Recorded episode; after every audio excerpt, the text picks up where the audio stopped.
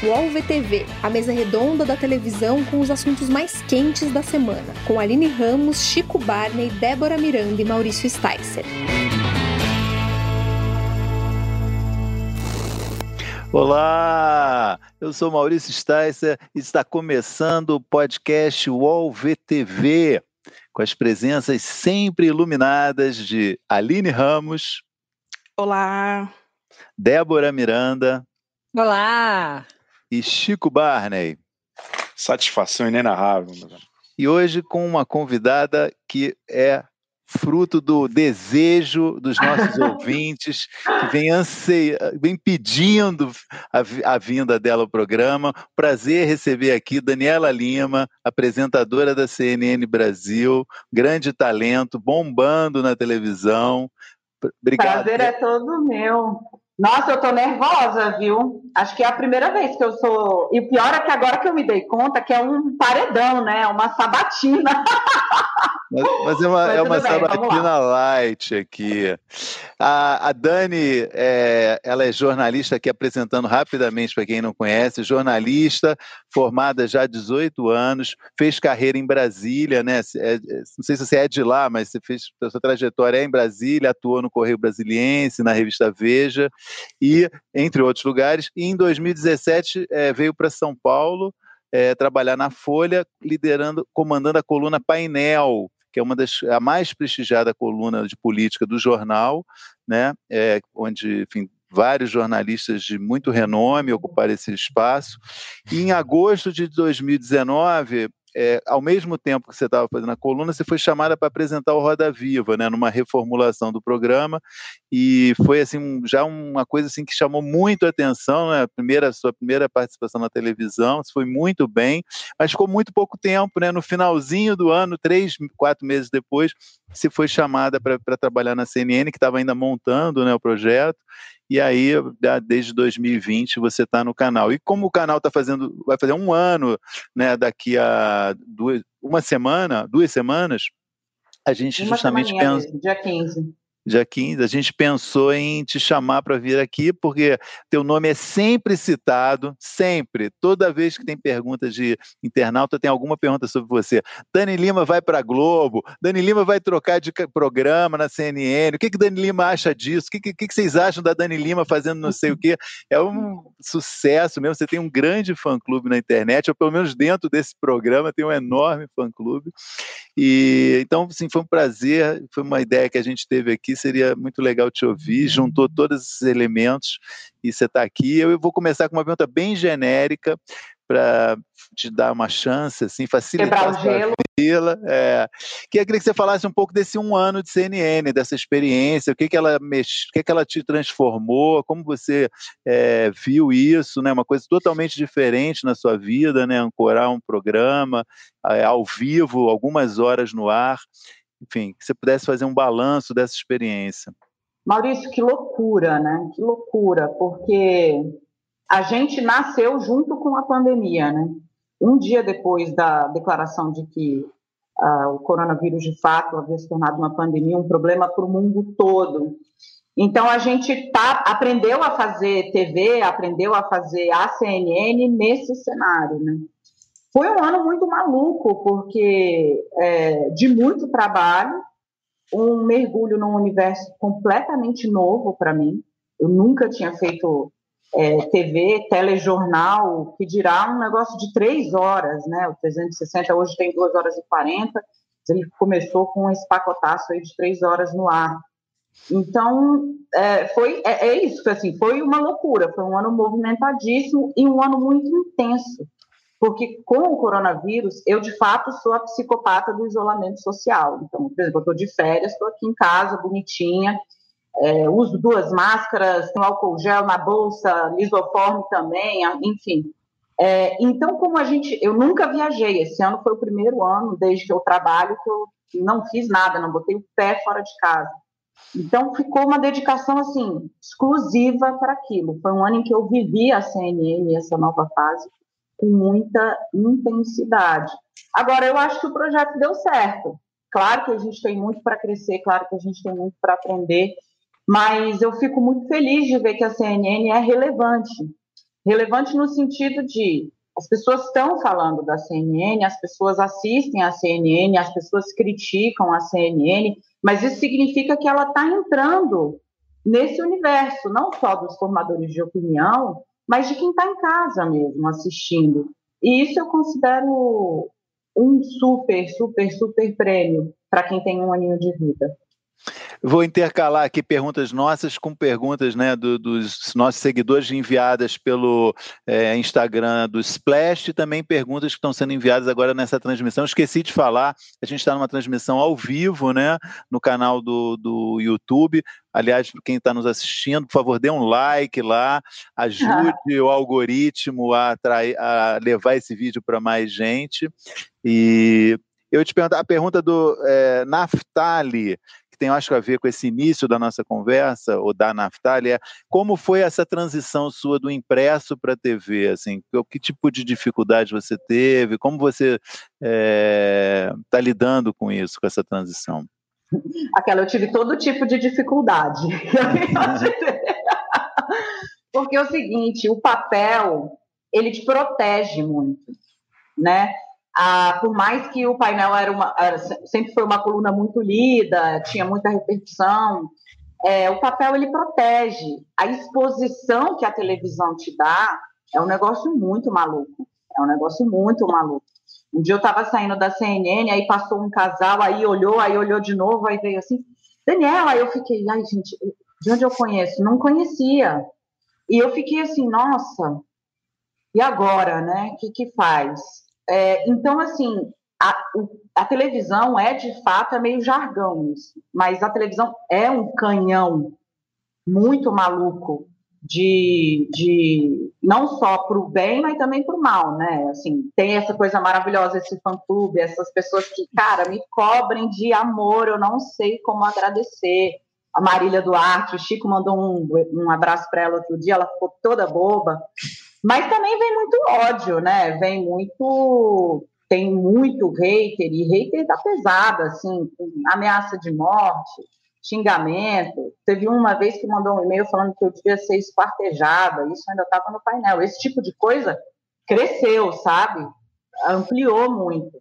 O, coisas das dificuldades, assim, do dia a dia, tudo, voz isso que eu ia te perguntar, teve é treinamento? Você teve treinamento para essa, essa coisa da coisa da televisão?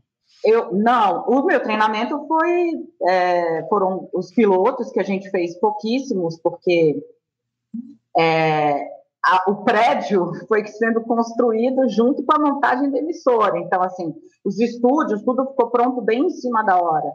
É, o meu treinamento foram os pilotos com a Mona Lisa, e começar o 360 com o Reinaldo Botino, que assim, são dois senhores professores, né?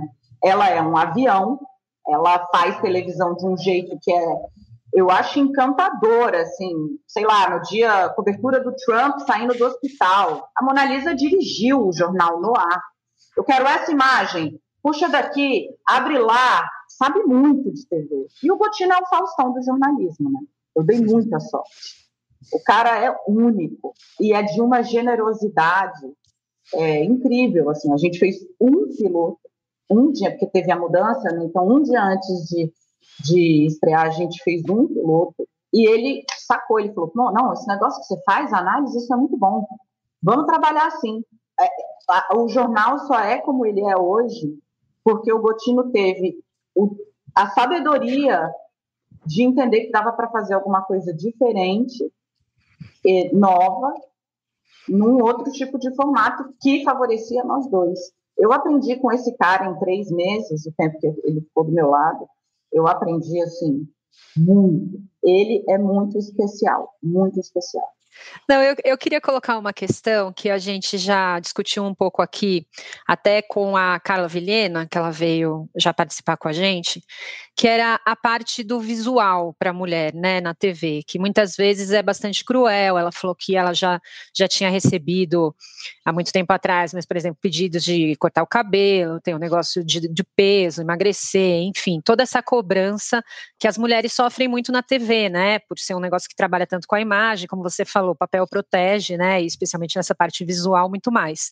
É, eu queria saber como foi para você essa experiência da imagem, se você mudou alguma coisa, se você, enfim, se, se você percebeu de fato é, essa cobrança.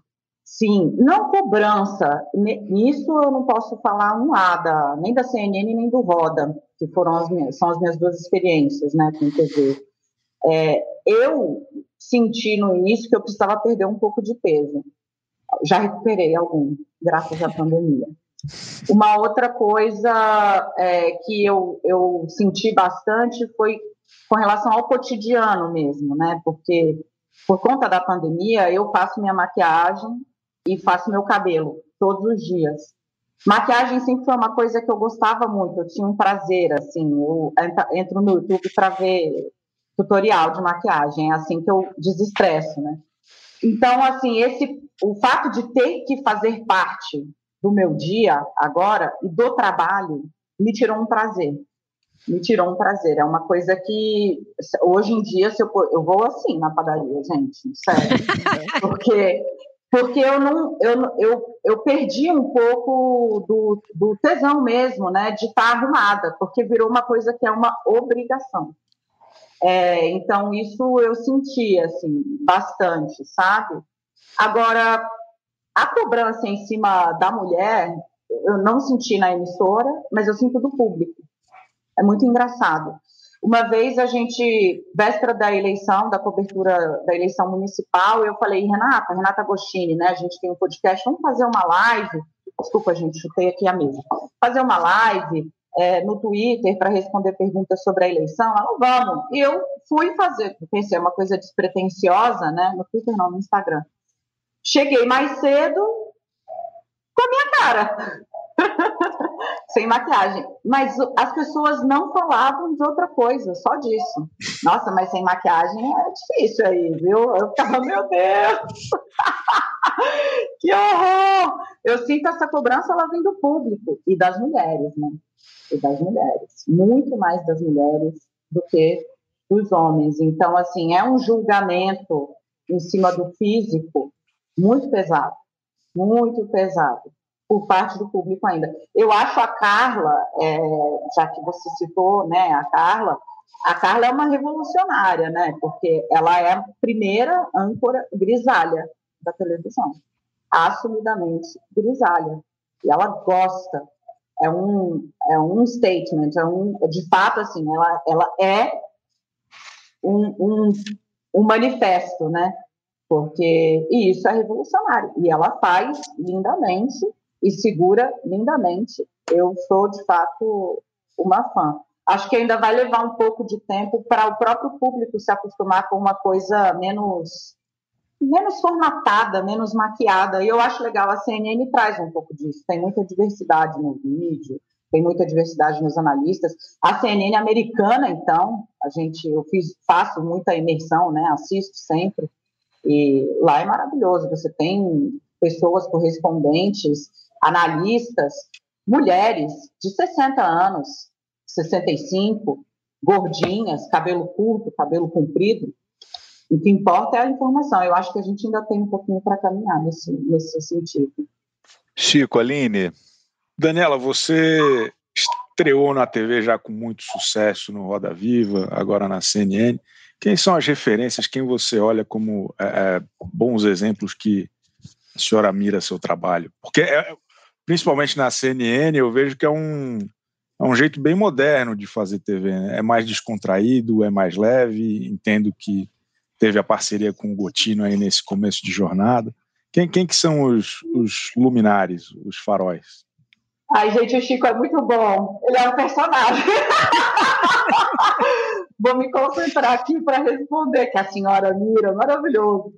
É, Chico, vamos lá. É, televisão, na TV eu tenho algumas referências assim, e graças a essas referências também eu acho que a gente pôde fazer a coisa um pouquinho. Eu fui bebendo um pouco nelas, né? Por exemplo, a primeira âncora mulher, assim, apresentadora, entrevistadora, que eu tenho na memória de gostar muito é a Marília Gabriela.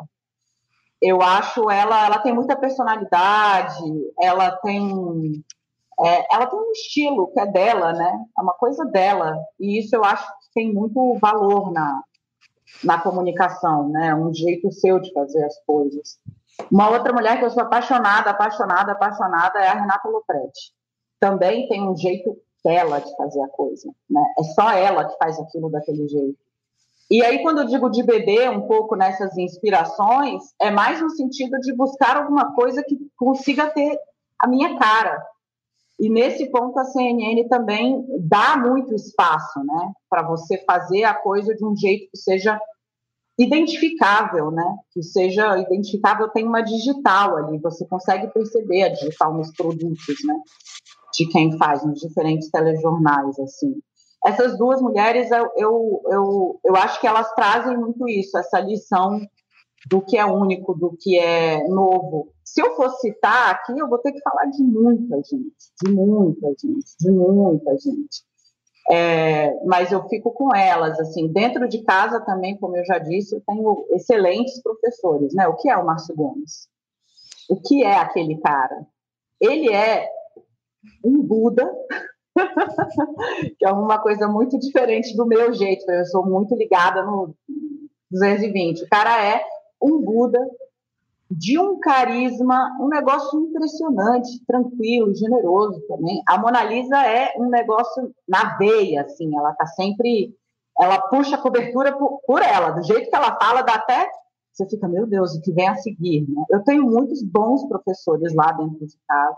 Mas essas duas mulheres, elas são referências para mim, a Marília Gabriela e a Renata Lopretti, que eu tive o prazer de trabalhar com ela na Folha de São Paulo. Eu acho duas lições, assim, de como dá para você fazer a coisa com personalidade. E a Renata é elegantíssima, né? impressionante. A, Tainá Emanuele te pergunta qual foi o seu melhor momento no CNN 360 nesse primeiro ano? O melhor momento? Ai, é difícil, né? Mas é, eu acho que foi. Eu vou falar um negócio que. Desculpa, Tainá, vou te frustrar, mas foi minha crise de riso. Cara, noticiário mó pesado, de repente vem a notícia dos dinossauros que foram encontrados há não sei quantos milhões de anos. E eu sou uma péssima leitora de TP. Péssima. Né? O jornal ele é feito muito no improviso, eu, eu, porque eu leio mal eu não tenho esse costume. Então, eu me concentrei, sabe, assim, para poder fazer o chamado off vivo, né? Que é esse texto ali que você vai ver as imagens e a minha voz por trás.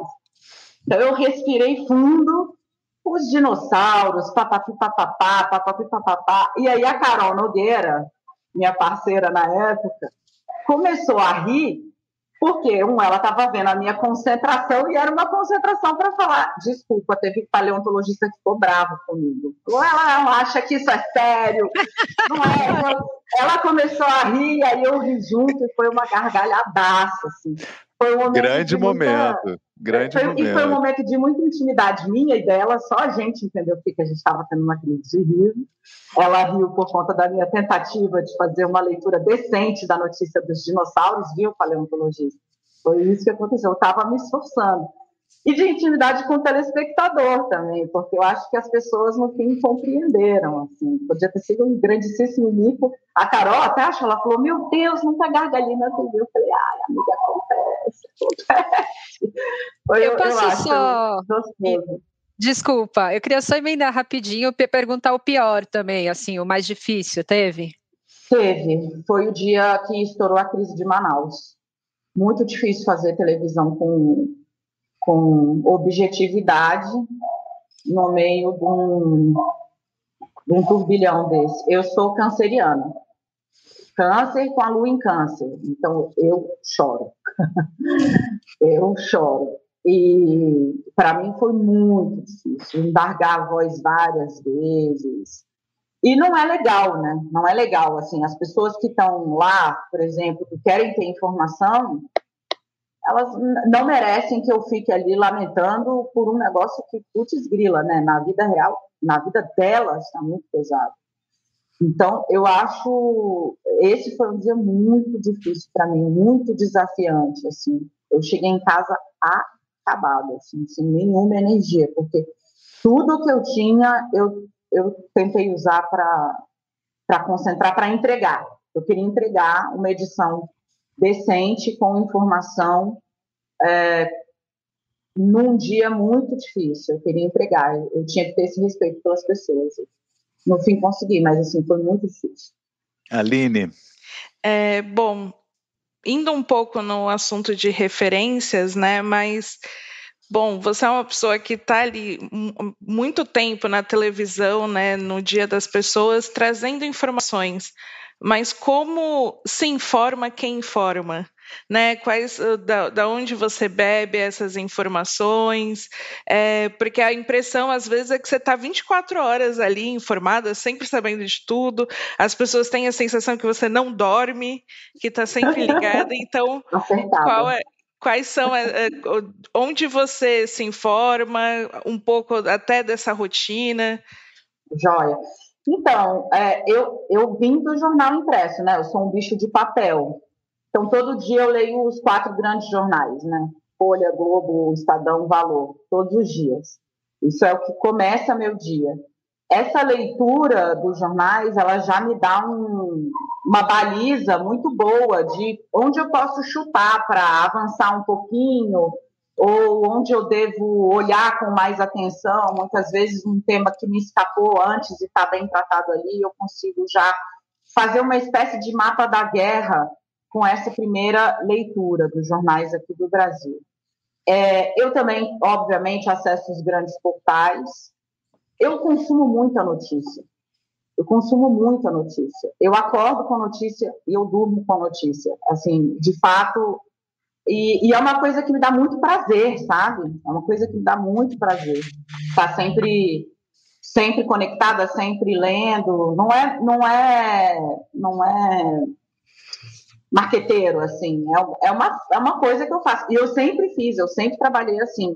É muito difícil para mim quando eu tiro férias, eu consigo dar uma desligada, mas assim, não tanto, né? Porque é uma coisa que faz parte do meu cotidiano há muitos anos, muitos anos. Eu acho o Twitter maravilhoso porque eu consigo fazer uma, cura, uma espécie de curadoria, né, pelo Twitter. Você vai seguindo pessoas que trazem informações das quais você gosta ou das quais você precisa ficar sabendo. Então, a rede social, nesse sentido, ela também me alimenta, não como fonte de informação primária, né? Mas é, no sentido de, bom, apareceu um assunto aqui, deixa eu dar uma olhada ali, o que é está sendo dito, o que é está sendo falado. Mas, de fato, meu dia começa isso, por volta de oito da manhã, eu acordo, faço a leitura dos jornais, é, já entro na rádio, já na, na CNN Rádio, né? Com essa leitura bem feita, a partir dali, telefone, telefone, telefone, telefone, telefone, telefone, porque falando com as pessoas também você vai engordando aquele pacotaço, né? É, e à noite é a mesma coisa, eu chego em casa, faço de novo um grande giro e fico lá conectada. Eu durmo pouco, eu durmo muito tarde, então, é por isso também, às vezes as pessoas assustam mesmo. Nossa, 1h20 da manhã, vai dormir. É muito engraçado, gente. Eu amo dormir. Eu achei que você fosse que você fosse citar, seja como um bom ou um mau momento, numa das duas perguntas, é um assunto que muita gente está comentando aqui na transmissão ao vivo, que embora não, te, não fosse você que estava fazendo diretamente a entrevista, né, você estava ancorando o programa na hora, que foi a entrevista com a Regina Duarte. Como foi esse momento? Como você classifica esse momento? Ai, ai, gente, é muito louco, né? Porque um que é uma, a, provavelmente a entrevista de mais, maior repercussão da qual eu já participei. Assim, é, sei lá, tem um milhão de visualizações no vídeo que está postado no YouTube da CNN, essa, essa entrevista. E foi, Maurício, assim, sendo muito, muito, muito honesta, eu nunca vi um sincericídio tão grande. Porque as pessoas dizem ali que muita gente, né, que gosta da Regina Duarte, ou mesmo os apoiadores do governo, falam: ah, vocês foram grosseiros. Eu revi essa entrevista algumas vezes até. É, e em nenhum momento é feita uma, um questionamento duro, ou mesmo a, a, as questões nas quais pelas quais essa entrevista se tornou, eu considero uma entrevista histórica, essa foi obtida, negociada, conduzida pelo Daniel Adjuto, que teve ali uma tranquilidade que eu também acho merece ser, ser destacada, apontada, mas em nenhum momento nenhuma pergunta é feita, são assuntos que ela traz. Ela canta a marcha da ditadura, ela fala a respeito do cordel de mortos, é, sozinha, sozinha. Né? Eu pergunto ali para ela, olha, o, Ministério da Cultura, a Secretaria de Cultura, nós perdemos Aldir Blanc esse ano e não houve nota, né? O que, que a senhora, a senhora não acha que isso merece ficar marcado? E aí vem. Eu, eu nunca tinha visto nada parecido com isso. Eu acho que assim foi uma entrevista muito tensa. Ela se tornou tensa, inclusive porque como é que você ouve esse tipo de coisa? É impossível ficar por dever de ofício, por dever de ofício. É, é preciso marcar ali, ponderar com os fatos. É, nesse momento, de novo, né, o, o fato de o Gotino estar tá ali e de ser ele o, o, quem, quem, primeiro puxa e fala, olha, aqui a gente precisa dizer, tortura, não, é, isso ajudou, claro, mas assim, foi uma entrevista muito tensa, eu acho certamente a entrevista de maior repercussão, e eu tive, eu tive a sorte de estar com, cercada de bons colegas, né? colegas que ficaram com o jornalismo, inclusive o Daniel Ativeiro. Esse lidou bastante com o que estava lá, né? Ficaram todos ao lado do jornalismo reagiu muito bem também, acho que foi muito educado o tempo todo. E, e mas, sem deixar mas, de fazer qualquer ponderação, né? Fazendo todas as ponderações necessárias. Eu tenho uma outra aqui que fala sobre. É, é do Augusto César Afonso Ferreira. Gostaria de saber se ela faz alguma autocrítica de ter entrevistado aquele terrorista fugitivo que estava na Rússia pelo atentado à produtora Porta dos Fundos. Eu não entrevistei ele. Eu não fiz essa entrevista. Não. A CNN exibiu. É. Não, isso teve muito, teve muita repercussão na época, porque o próprio Antônio Tabet, né, foi ao Twitter reclamar e tal. É, eu não fiz a entrevista, mas eu vi a reportagem. Assim, não tenho licença para falar em nome da CNN, mas nesse caso, é, não foi, ninguém foi ouvir o terrorista, né, que estava ali foragido. É, ele foi procurado para falar, inclusive, desse movimento tosco né? Uma espécie de fascista mesmo. É, a, a conduta do movimento é essa, é fascista. As perguntas são feitas e são respondidas. A gente está criando uma cultura é, muito forte, essa cultura do. É, se a gente for passar a pensar assim, bom, bandido, então ninguém entrevista mais bandido. Aí quando que é, se entrevista bandido? Gente, vamos lembrar aqui, Suzane von Richthofen, quantas entrevistas ela, ela concedeu? Se a gente, e eu estou falando de assassino, né? traficante, grandes traficantes. Fernandinho Beiramar já falou? Já falou. Revistas entrevistaram pessoas foragidas também fora do país. Assim, questionar, levar a pergunta, isso é da atividade da imprensa. Se a gente for começar a só falar com quem a gente concorda, com quem é, é cristão, né, digamos assim, lascou-se, acabou o jornalismo. Eu entrevistei o Eduardo Cunha várias vezes para a Folha de São Paulo, já era acusado inúmeras vezes. Acho que fiz a última entrevista antes dele ser caçado. Foi, foi, foi para a Folha de São Paulo, foi comigo. É assim, o jornalismo. E eu achei, na, na ocasião, a matéria foi dura, e não era nem para falar do, do atentado do Porta. Eu tenho uma postura muito vigilante com essas cobranças, assim, que dizem quem você pode ou quem você não pode ouvir. Isso é muito perigoso. E eu acho que a gente vai falar mais desse assunto aqui. Prevejo.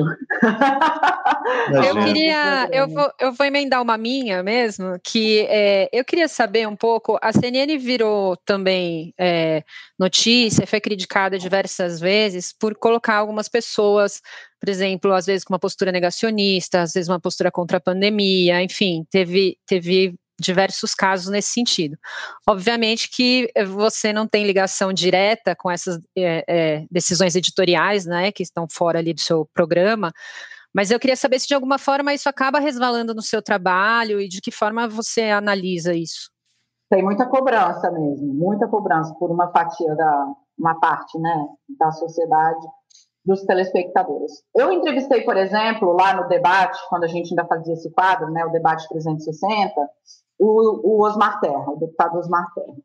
Na época, ele já não era mais ministro, tinha voltado a ser deputado, mas foi ministro da cidadania, era o cara que gerenciava todos os programas sociais deste governo. Então, assim, é, tá, tá, é, há um, digamos assim, um, um, uma parte da sociedade, inclusive, deu um mandato para ele, né? Ele representa uma parcela da sociedade. Okay.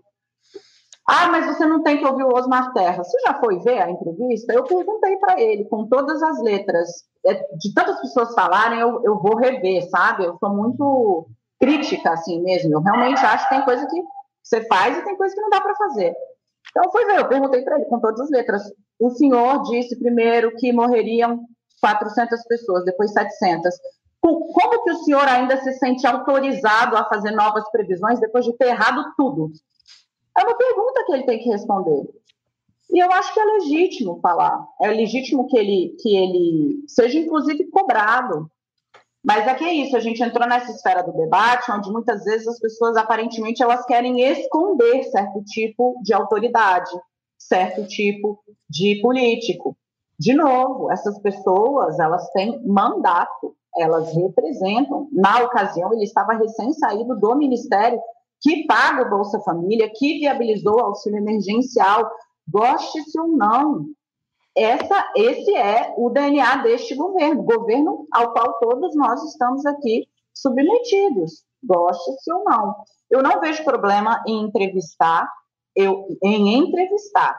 Eu vejo problema em abrir microfone para sair falando bobeira livremente. E sempre tive o cuidado de fazer as perguntas que eu achava que deveriam ser feitas e muitas vezes desmentir o convidado. Uma outra deputada, essa eu não vou dar o nome porque ela me ama também, da, da, bem bolsonarista, foi participar de um debate, fez uma afirmação e eu disse: olha, em nome do jornalismo, por dever de ofício, eu preciso dizer que a informação não é essa. É isso, isso, isso e aquilo. Até hoje ela me cobra um pedido de desculpas, porque eu desmenti ela ao vivo e, na verdade, os preços, os bandidos, blá, blá, Eu vou fazer, eu pago o preço, eu digo, eu, Daniela também, mas todos os colegas ali, de estar tá apanhando dos dois lados, né? De quem não quer que você ouça e de quem, uma vez que você ouviu, acha que você tem apenas que abrir o microfone. Não, estou fazendo jornalismo decente, limpinho, e enquanto a gente seguir fazendo jornalismo decente e limpinho, está tudo bem. Só então, é, para sublinhar isso que você acabou de falar, acho importante, né? É, você defende que se dê espaço para para qualquer voz que seja representativa, né, de alguma forma, do debate, do, do da realidade, porém é, é, essencial o que o jornalista faça o contraponto sempre que for necessário para esclarecer mentira, desinformação, é, fake news, etc. É isso, né? Sim, porque eu acho que, é, Maurício, eu estou defendendo a gente abrir a, a, o microfone para qualquer maluco da internet que, não, que não, fala ali. Não, eu estou dizendo assim: este é o governo que nós temos, esta é a base do governo que nós temos. São essas pessoas que estão tomando as decisões no Brasil, goste-se ou não. É preciso cobrá-los, é preciso ouvi-los e é preciso corrigi-los sim, quando tiver que fazer. É um preço que a gente tem que pagar. Perfeito fazer uma coisa, uma pergunta mais leve, que também várias pessoas estão fazendo. É, por exemplo, a, a, o, o Vini Green perguntou, e eu, tem outros. Tem, aliás, eu depois vou ter que ler o nome das pessoas que fizeram perguntas, porque várias perguntas que a gente está fazendo já também foram feitas por leitores que não foram citados, eles vão ficar magoadíssimos comigo, que eu não falei o nome deles.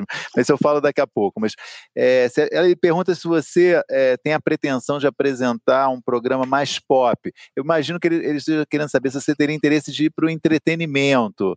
Né? E aí, é, aqui no YouTube, muita gente sugerindo seu nome para apresentar a Fazenda. A Fazenda. Participar do dos Famosos. Dança dos Famosos, No Limite. Enfim, então, eu não, não, citei os nomes das pessoas, mas, enfim, fica aqui todo mundo, agradeço todo mundo que está fazendo essas perguntas.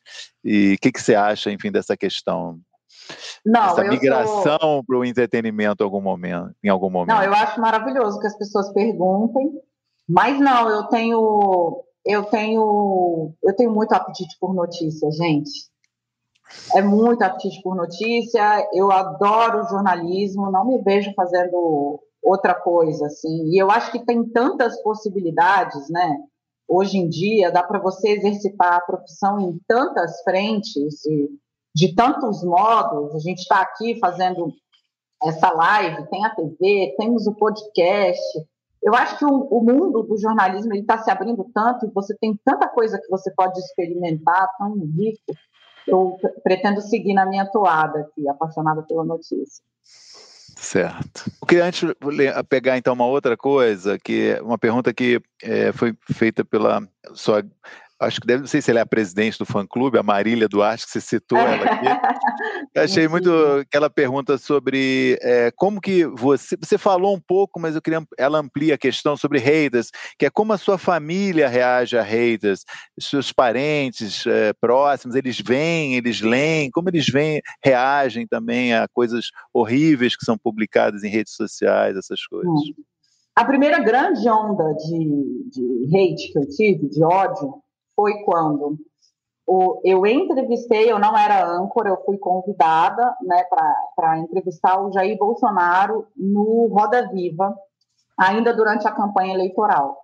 Eu já tinha lidado com um hater, claro, né? Quem tem Twitter, o Twitter é para os fortes, entendeu? Você fecha o corpo e entra. O Twitter é puxado. Então, já tinha lidado, mas nunca tinha acontecido nada parecido com o que aconteceu naquele Roda Viva. Aquele dia eu cheguei em casa, conversei com meu marido, dei uma olhada, dormi. Quando eu acordei, era assim: 11 mil menções, aí se zerava em 14 mil, é, e muito pesado. Foi, foi nessa ocasião que eu recebi o e-mail do, de um cidadão de bem é, dizendo que eu merecia ser esquartejada e que cada parte do meu corpo deveria ser exposta em algum lugar para as pessoas saberem o tipo de gente que elas não deveriam ser. Esse e-mail eu encaminhei, inclusive, para a direção do jornal e tal. É, foi muito pesado essa primeira vez. E virou, viralizou. Porque então as pessoas fizeram uma série de memes. O taxista, que eu pegava o táxi para ir para para o trabalho, para o jornal, falou: Ô, dona Daniela, recebi aqui umas fotos da senhora, sacanagem. Então chegou na minha mãe, meus tios receberam, né? Minha mãe ficou muito preocupada. Eu já proibi ela de, de ler comentário. Que ela entra. Provavelmente ela está aqui assistindo. Oi, mãe. Beijo. Minha mãe tá tudo, ela, ela assiste o 360 na televisão, liga o YouTube no computador e também no celular, entendeu? Sem a de traça eu não darei jamais. Mas é, e ela vê, ela vê as pessoas falando, entendeu? Ela fica super mal. Eu proibi, de vez em quando ela me obedece, de vez em quando não. Eu aprendi a duras penas que você, primeiro, tem que ignorar quando vem essa paulada assim, é, você não sabe quem é gente, quem não é. Tem muito robô, tem muita, tem muito hate que é produzido para te desestabilizar mesmo e desestabiliza. Dá um pouco de, tira mesmo. Ele é feito para te tirar a coragem, para você parar de fazer aquilo que está incomodando, né? Então, é ignorar. Eu, quando vem essa coisa, assim, a manada, que eu percebo que não é uma coisa orgânica, né? Aí eu falo, hum, chega de olhar notificação, paro de ver, me resguardo por um tempo, porque sempre vai ter, sempre vai ter, mas o, o, o efeito que eles buscam é de tirar coragem, e isso aqui não. Dani, nesse momento do programa, eu iria te me despedir de você e falar que a gente está indo para uma segunda parte daqui a pouco e que vai tratar de temas um pouco mais é, leves. Mas eu queria te convidar para essa segunda parte, porque tem, aliás, muita pergunta que você para você falar desse assunto, que é o Big Brother Brasil. Que a gente, ó, e Maravilhoso. E eu, eu, tenho informações que você é uma assídua é, espectadora, acho que você pode colaborar com o nosso, nosso debate sobre BBB.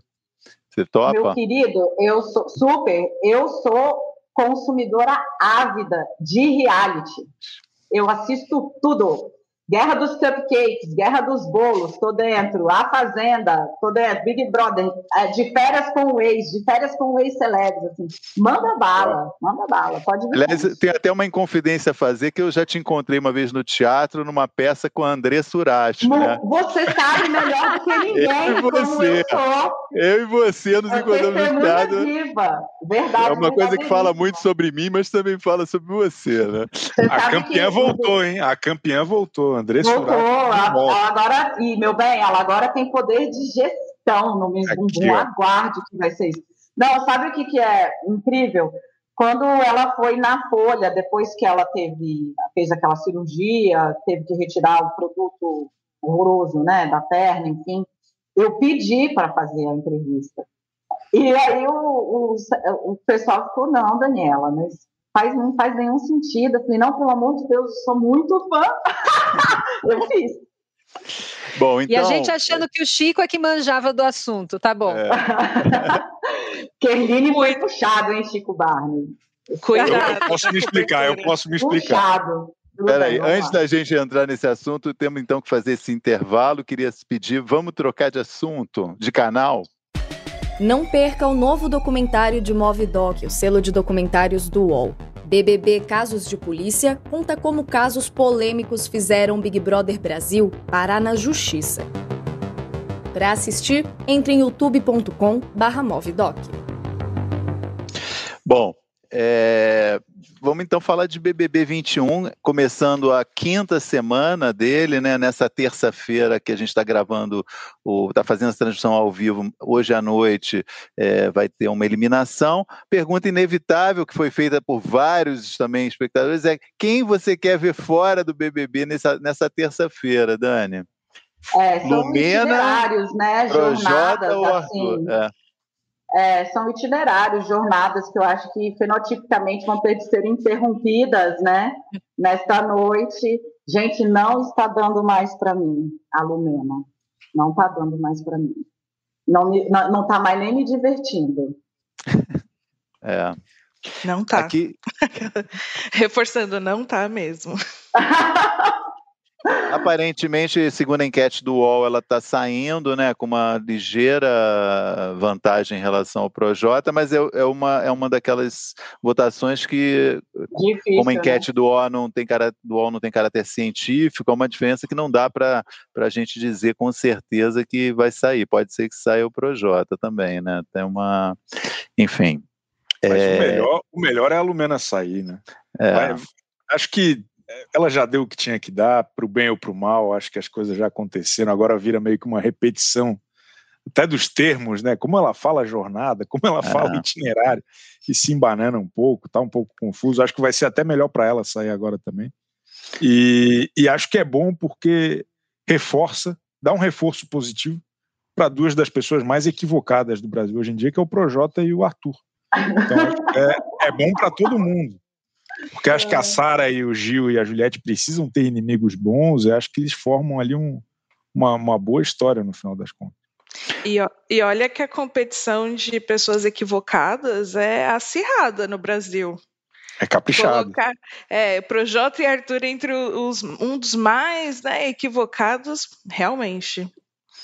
Uma coisa interessante que aconteceu ontem da, sobre a Lumena foi que ela fez um, um discurso sobre. Estou entrando. Ah, tem que tirar o áudio, que está entrando no WhatsApp. Ela fez um discurso ontem dizendo que colocaram ela num lugar que não é o lugar que ela queria estar dentro do BBB. Ela falou: sou uma pessoa feliz, alegre, que foi como ela foi apresentada, né? E, só que o que eu até queria que se você pudesse comentar, Aline, porque você acho que se acompanha com muita atenção, não só a, a Lumena, mas esse, o perfil dos, dos participantes. Eu não, eu, não, eu não enxerguei que ela lá dentro tenha sido colocada nesse lugar. Aqui fora, sim, virou uma, né, ela virou uma caricatura e tal, mas você enxergou isso lá dentro? Alguém lá dentro é, empurrou ela para esse lugar que ela ocupou no programa de uma pessoa militante, repetindo chavão, né, fazendo, porque ela disse que ela, ela não é aquilo, né? Só que a gente só viu isso dentro do programa, né? Eu acho que esse ponto da Lumena é muito delicado mesmo, esse desabafo, é. porque eu acho que fala mais sobre a vida dela do lado de fora, fora do BBB, sobre dentro do BBB. E que ela misturou tudo e acho compreensível as pessoas misturarem. Porque de fato é recorrente pessoas que ela estuda gênero, isso faz parte né, do, do mestrado dela, gênero, questões de raça, e aí isso faz com que muitas pessoas veem ela como uma pessoa que vai perguntar: ah, você fala negro ou preto? É, isso é racista ou não é? E que fica toda hora buscando uma autorização de algo, de fato, para poder não ser racista ou não ser machista. Então, eu acho que isso já é muito presente na vida dela e ela não quer que seja assim porque é, é, ruim mesmo, é angustiante. Só que parece que ela entra num ciclo vicioso disso. Ela não quer que seja assim, só que no primeiro momento que ela vê algo que ela não concorda, ela vai se posicionar. E aí eu, eu sinto que ela viu como a situação foi colocada e ela se sentiu na obrigação de falar, ou como o dia a dia fez com que ela se tornasse essa pessoa. E a Juliette por mais que a gente defenda, é, entenda também que ela é uma pessoa às vezes destrambelhada, etc. Em alguns momentos ela fez isso com a Lumena, sim. Ela... Ah, é isso que eu queria saber. Você acha que ela, de alguma maneira, levou ela um pouco para esse lugar? Sim, tanto a Juliette quanto a Carla. Eu acho, sim. É que tudo que acontecia né, naquele contexto era tão mais grave, chamava tanta atenção que a gente nem olhou. A gente nem deu atenção, passou, ou simplesmente fechou os olhos porque a gente não gostava da Lumena. É muito mais fácil, assim, ah, ela tá totalmente errada em tudo. Toda vez que eu falo alguma coisa, pô, a Lumena tem razão nesse ponto, é um ponto específico, as pessoas vêm encher o saco falando que eu tô defendendo a Lumena como se eu estivesse passando pano para a Lumena e não é. Então, eu entendo a Lumena e por isso eu acho que ela tem que sair. Porque ela está exausta. Perfeito. Não, achei... Eu, super importante. Queria que você tivesse. Foi bom que. Foi bom que você falou isso. Acho que ajuda a dar um contexto melhor, porque é uma questão importante realmente, né? E vai ser para ela, é, eu acho que vai ter um, vai ser uma uma ressaca horrível a saída dela do programa, né? Acho que vai ser um negócio quando ela entender, né, o que que aonde ela se meteu e como as pessoas enxergaram ela, não vai ser legal, né? Eu posso fazer uma pergunta, aquela, né? Por favor, Dani.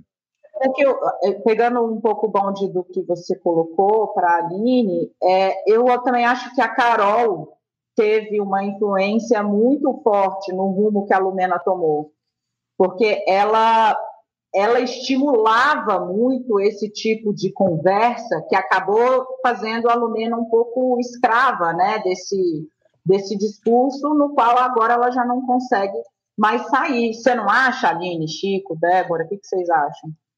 O Gil falou isso ontem, depois do programa. Ele falou que acha que a, com a Carol, elas meio que se afundaram junto, né, nisso, e ele falou, ah, não tinha muito como você fugir disso, ele conseguiu fazer essa leitura, eu acho também, porque ficou uma puxando, né, um ponto para outra, a Carol muitas vezes ia narrar algumas histórias de um jeito distorcido. Aí a Lumena se posicionava e também não ia atrás para saber o outro lado.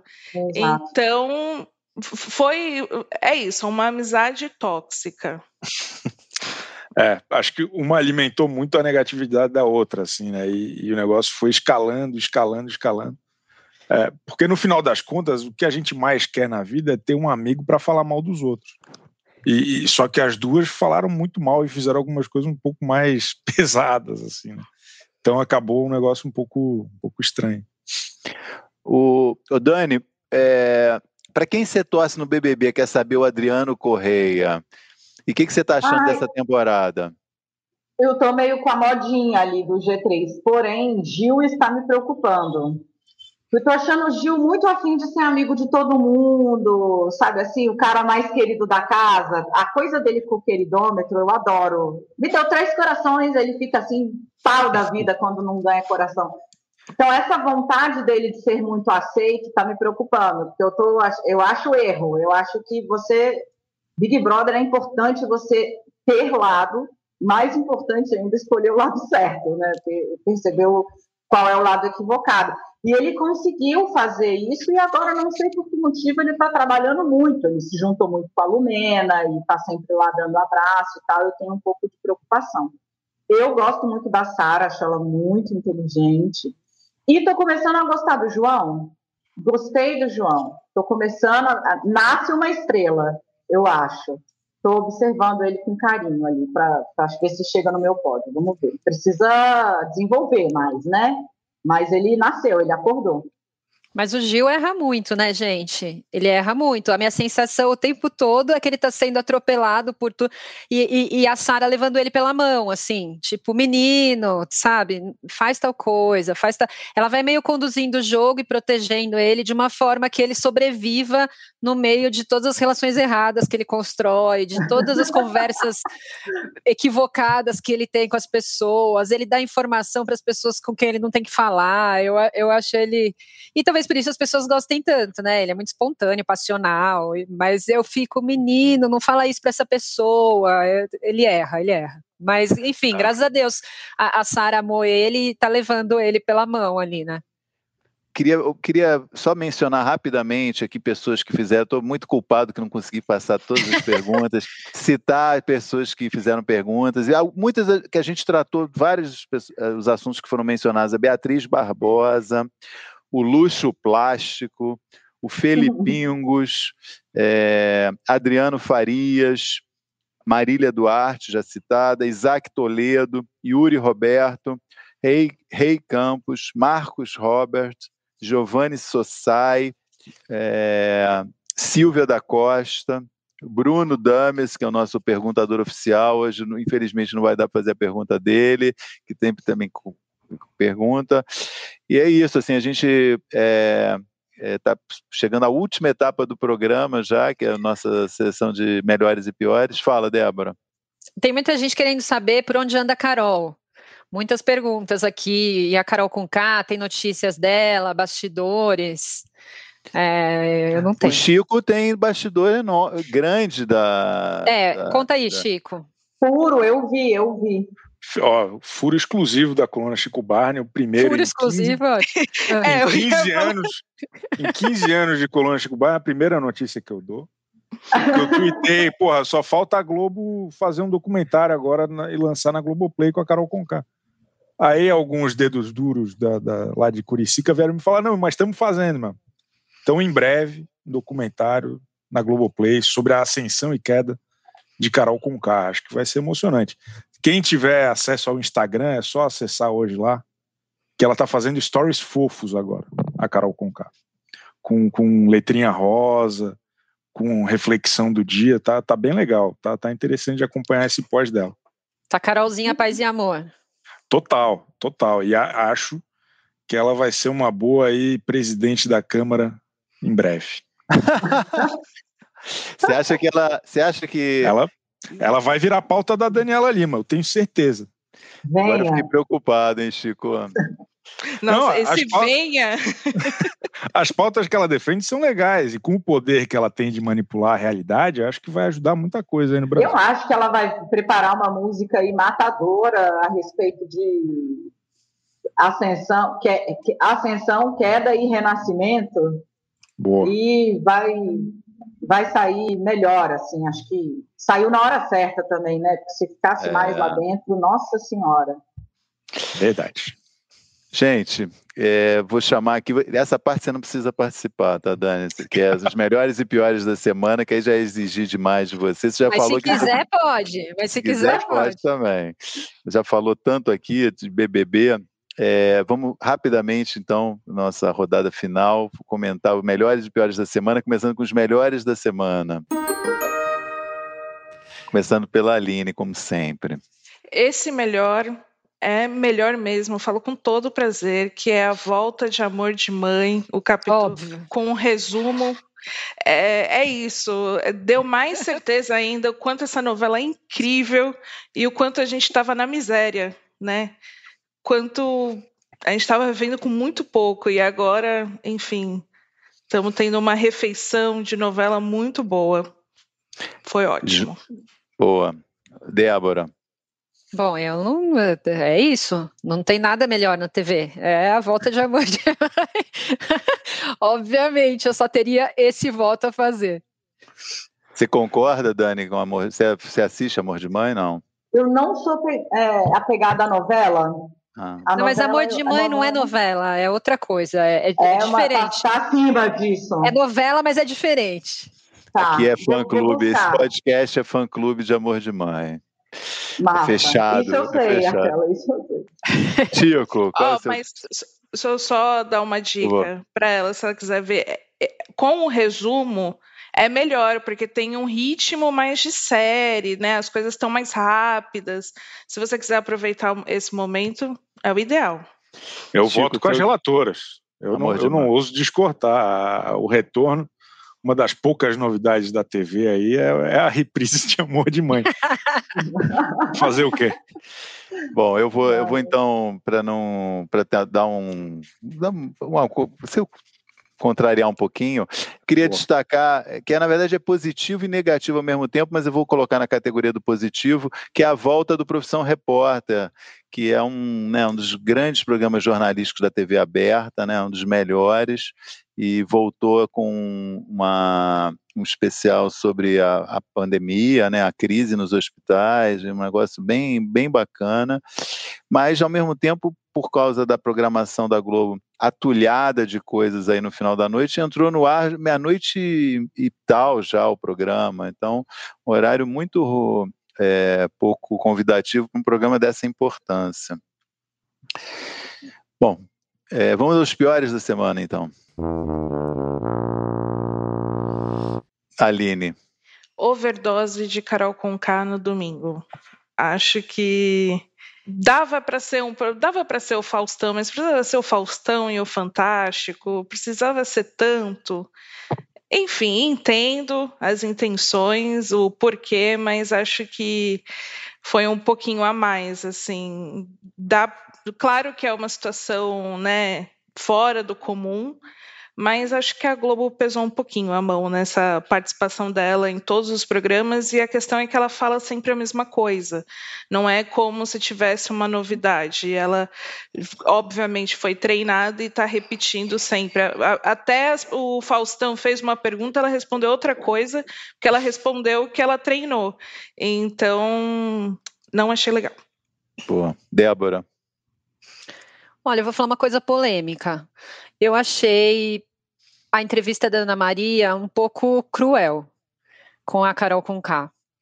É, eu acho que, cara, tá todo mundo lá para isso, né? Para jogar, cada um escolhe seu jogo. Aí ficou uma mecânica de o tempo todo mostrando: ah, você falou naquele momento que XYZ, e aí mostrava a cena dela falando que, né, que tudo que ela tinha falado era mentira. Daí voltava para ela e ela com aquela cara assim, tipo, a pessoa não tem mais o que dizer. Tá, tá muito claro que ela jogou errado, que ela mentiu, todo mundo viu, e faz parte do jogo, e Big Brother é isso, entendeu? Então eu achei um pouco. É, e vários blocos seguidos, assim, e ela não tinha mais o que dizer, ela ficou lá, é, errei. É, não, esse momento e tal, e daí ela criava uma nova versão dos fatos, porque ela não tinha mais o que dizer e como se defender de tudo aquilo. Então, não sei, achei um pouco desnecessário e até um pouco cruel, assim. Todos assistimos? Ela assistimos. Ficou 60 mas... minutos. Ela ficou 60 minutos no ar. Eu acho que e o tempo todo de, de novela das seis. Pô. E o tempo todo Exatamente. era isso, desmentindo é, o que ela tinha é, falado, mostrando é. situações que, tipo, olha, aqui você disse isso. Por que você disse isso? Ah, eu disse isso, porque daí ia lá e mostrava o vídeo dela falando uma coisa que era desmentindo tudo que ela tinha feito. Então, eu achei bem cruel, assim. Para mim, eu sei que todo mundo gostou, mas enfim, para mim soou um pouco desumano. como se diz, fica o registro, né? Fica o registro, é. Chico, seu... pensa no documentário, vai ser legal, vai ficar bacana. Qual o seu é, destaque negativo? Gostaria de reclamar do horário do Amor de Mãe. Eu achei um tiro no pé ser depois do Jornal Nacional. Acho que tinha que ser antes do BBB para já engatar, não precisar ver Bibi perigosa, não ter que ver passar por esse tipo de coisa. Não acabou, é, é eles fizeram de propósito, né? Justamente. É, é mas, pô, é. coloca o Jornal Nacional, Bibi perigosa e Amor de Mãe, mas não. Entendi. A grade Tentaram... tá, já, já falamos aqui, né? A grade tá um pouco difícil também, né? Eu fiz até um tweet outro dia, a grade da Globo tá que nem a minha vida. Eu precisava de mais horas para conseguir preencher tudo, porque, igual aquele dia a gente tava falando do Bial, acabou três da manhã. Gente, tem, tá, tá, ficando, cada, eles estão colocando um monte de coisa, é, cada vez ficando é. mais tarde, uns jogos de futebol nos horários bizarros. Não que os jogos de futebol não tenham que estar lá, não é mesmo, Chico? Mas só, gostei, só arrumar os horários. Chega de futebol, é isso mesmo. só arrumar os horários, por favor. Bom, meu destaque negativo, eu vou fazer um comentário que é uma crítica, mas é, sem dar nomes, uma coisa mais generalizada, que eu acho é, que nesse momento que a gente está da pandemia, né, dessa crise sem precedentes, né, de UTIs com 100% lotadas em todo o país, eu acho que o jornalismo de televisão tinha que estar tá, é, mostrando isso, mostrando de uma forma mais dramática mesmo, sabe? Não basta falar. Né? Assim, eu acho que isso é uma limitação da, da, da, da mídia escrita e a televisão tem essa ferramenta. Tem que entrar nas UTIs, tem que escancarar, eu acho, essa situação para mostrar a gravidade dela. Né? Eu estou falando, tem exceções nesse meio, não quero, eu sei que eu estou generalizando, mas eu acho que tem exceções só. Eu acho que tinha que ser uma coisa, uma coisa engajada, é um momento de engajamento mesmo. Tem que assumir uma, uma posição a favor de mostrar a gravidade dessa situação. Né? E, enfim, era isso. Eu acho que está faltando isso nesse momento, porque cara, não está dando, né? A gente está é o pior momento, né? É, todo dia isso é 100% de UTI lotado em todos os lugares. Quer dizer, a pessoa precisa ver, eu acho que as pessoas têm que ver o que está acontecendo para ficar em casa, porque não tem jeito, para não ir no bar, para não ir na, não sair, né? Acho que só vendo. E isso teve um momento desse no, no, maio, junho do ano passado, né? Muita matéria que eu acho que dramatizou a situação. Acho que ajudou um pouco as pessoas a caírem a ficha, né? É isso, não sei se alguém quer comentar. Fica a dica, tá bom, aquela, né? Anotado. Bom, gente. Ô Maurício, só antes da gente encerrar, a Laura está, está aqui mandando que tem muitas, muitas perguntas falando, é, querendo saber da Daniela, como ela lida com os fãs, como ela lida é, sabendo que ela é uma referência, uma inspiração para tantos alunos de jornalismo. Então, acho que a gente pode só encerrar com essa, essa pergunta. O público quer saber, vamos só encerrar com essa mensagem final aqui. É... Então, é muito doido, né? Porque isso é muito novo para mim uma coisa de fãs, né? Eu nem sei exatamente como é, como lidar, digamos assim, com o, eu tento ser carinhosa, é muito difícil responder todas as pessoas, é muito difícil, eles mandam mensagens e tal. É, fico muito honrada, honestamente, assim, me mandam, já me mandaram flores no meu aniversário, sexta, de presente, assim, eu fico desesperada, eu falo, não gastem, não gastem o seu dinheiro comigo, amiguinhos, está tudo bem, uma mensagem já vai me deixar muito feliz, não gasta seu dinheiro comigo. É, eu acho muito impressionante como que, que se desenvolve uma relação dessa, entendeu? Com esse grau de cuidado, esse grau de atenção, esse grau de dedicação. Eu fico chocada, fico muito agradecida isso tem sido, de todas as coisas, uma das mais deliciosas, assim, de descobrir essa, essa capacidade que algumas pessoas têm de se doar tanto, assim, é, por conta disso, né, da televisão, enfim, dessa comunicação, dessa relação que a gente consegue estabelecer com quem está em casa por meio da TV. Ah, é isso, não sei se consegui responder, mas eu fico. Ah, eu quero, quero, só acrescentar que isso é uma resposta ao trabalho, né, Dani? Quer dizer, é uma, eu acho que você está trazendo uma coisa é, muito pessoal sua no trabalho, né? A gente passou lateralmente por isso durante o programa, você também falou, essa mistura de informação e análise ao mesmo tempo, né? Levando para o ar né, uma. Você tem, você, você tem uma. Você é uma pessoa já identificável na TV por um trabalho, né? Que tem uma marca sua, e isso em muito pouco tempo, né? Eu acho que esse carinho aí dos fãs está é uma resposta a isso, né? Sem dúvida. Não é do nada, né? Não é só porque você está lá na, um rostinho bonito na TV, né? Que é também, mas não é isso, né? É uma é uma coisa de trabalho, né? Evidentemente, né? Não é é um carinho que é uma resposta a isso, né? Eu fico muito agradecida, assim, a, a, a ideia é dobrar a meta, aquela, né? Quando atingirmos a meta, nós vamos dobrar a meta. A ideia é fazer mais isso, trazer mais informação, contar mais puro, trazer mais bastidor, enfim. E melhorando, melhorando, melhorando. Tem muito caminho ainda para percorrer, mas o que eu estou recebendo de, de, dessas pessoas, assim, de resposta até agora é realmente muito gratificante. Muito obrigada. Ah, eu adorei. Eu achei que o Chico ia me tratar mais mal e tal, mas ele fica eu? assim, né? Ele é, faz parte do eu? show ser meio blazer, né? Eu sou é, eu, eu sou um anjo. Ele é, é tímido. Ele é tímido? Quem queria aproveitar, quem está conosco nesse momento para dar like na nossa transmissão, como eu disse no início, isso ajuda o algoritmo a reconhecer que esse, esse programa ele é importantíssimo e merece chegar para mais gente. Agradeço quem curtiu lá o programa e queria agradecer muito a presença da Dani Lima, comemorando aqui um ano de CNN Brasil e muito também a todo mundo que participou dessa transmissão ao vivo com perguntas, comentários como evidentemente a gente não conseguiu dar conta de tudo, e a quem mandou perguntas também pelo Instagram do Splash, e aos meus três colegas aqui, sempre animados, nos divertindo tanto.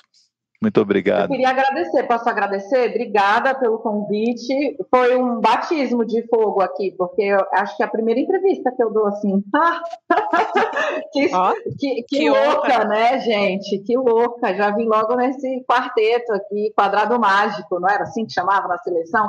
Aline, estou adorando você, você que chegou depois. Eu, como sou ávida por reality, óbvio que eu sou, acompanho aqui né, também. o, o podcast. Acho uma delícia. Parabéns a vocês pelo trabalho. Débora linda, Maurício maravilhoso, Chico Barney, musa, inspiração. É isso. Aline, bem-vinda, arrasou na Sombra Rosa. Obrigada, gente. Ah, obrigada. obrigada. Volte sempre, Dani. Pode convidar. Tchau, Valeu. gente. Tchau. O UOL-VTV tem apresentação de Aline Ramos, Chico Barney, Débora Miranda e Maurício Sticer. Edição de áudio de João Pedro Pinheiro. Produção de Laura Capanema e Lígia Nogueira. Coordenação de Débora Miranda e Juliana Carpanês.